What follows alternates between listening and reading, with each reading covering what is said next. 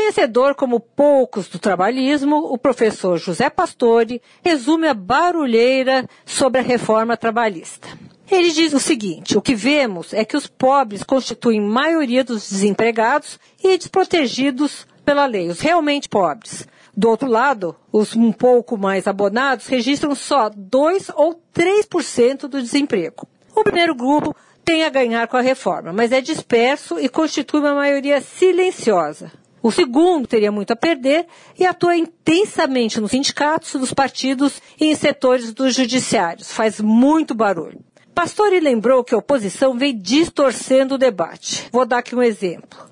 Quando a oposição alega que pela nova lei as mulheres serão obrigadas a trabalhar em lugares insalubres, ela mente. O texto diz que é proibido contratar gestantes para trabalhar em lugares perigosos para o seu estado. É uma norma de proteção a elas, e não o contrário.